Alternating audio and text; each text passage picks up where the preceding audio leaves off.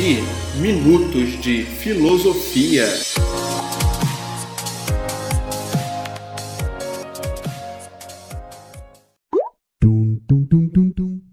E aí galera, eu sou o Kleber Farias e quero te convidar para bater um papo sobre os principais temas da filosofia.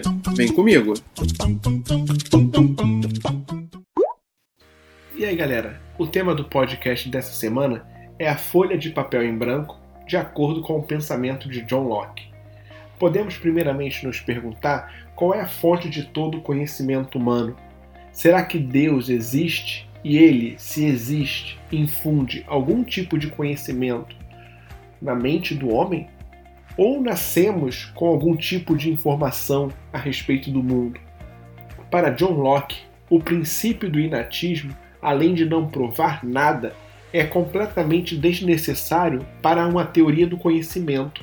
Porque se realmente as nossas almas né, compartilhassem de algum estoque de informações antes do nascimento, por que as pessoas não teriam a mesma concepção sobre determinada coisa?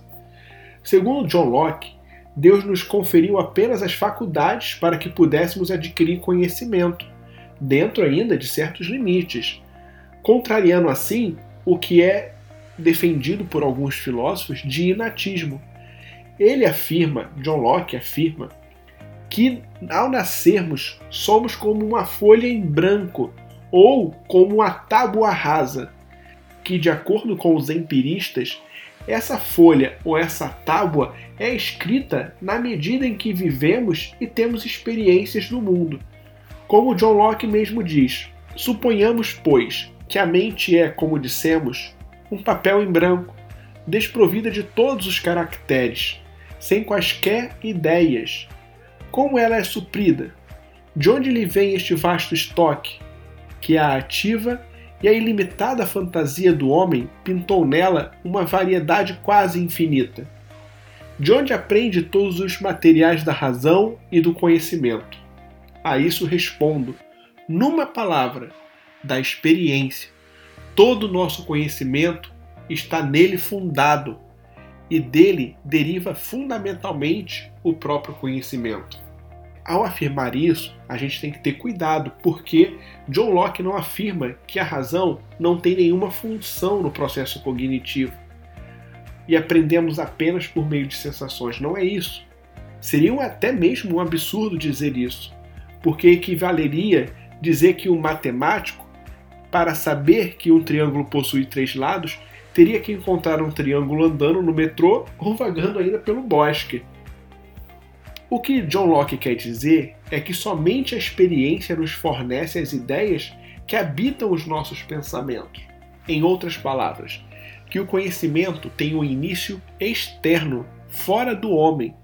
Ideias, segundo o filósofo inglês, são objetos do conhecimento, isto é, a matéria da qual o conhecimento é formado. Elas são percebidas pelos sentidos, primeiramente, mas depois é o entendimento que o confere e, por assim dizer, dá o seu acabamento final.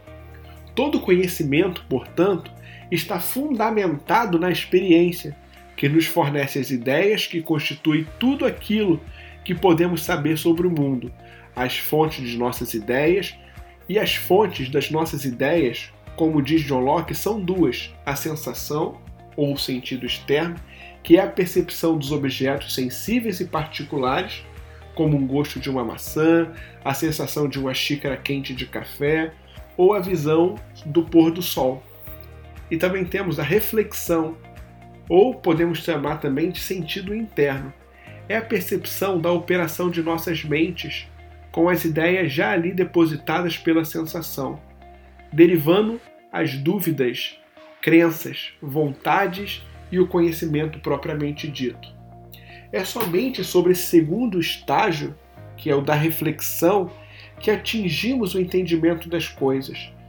Mas sem as janelas abertas para a luz vinda da experiência, que é a primeira, que é a sensação, é a primeira percepção que atinge a nossa mente, nossa mente permanece como se fosse um quarto escuro, os limites que podemos conhecer desse modo são as ideias, e não podemos ir além delas.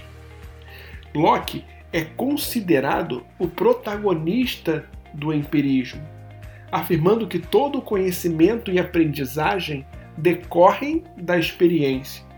Ele afirma que o homem é uma folha de papel em branco e a experiência, a tinta que preenche as páginas da vida. Para Locke, o empirismo busca compreender os fatos de forma metodológica, sistemática e crítica. Suas ideias influenciaram todo o pensamento filosófico moderno e têm impacto no mundo em diversas áreas até hoje. E é isso, pessoal. Muito obrigado pela sua companhia e te espero no próximo podcast. Devi Minutos de Filosofia.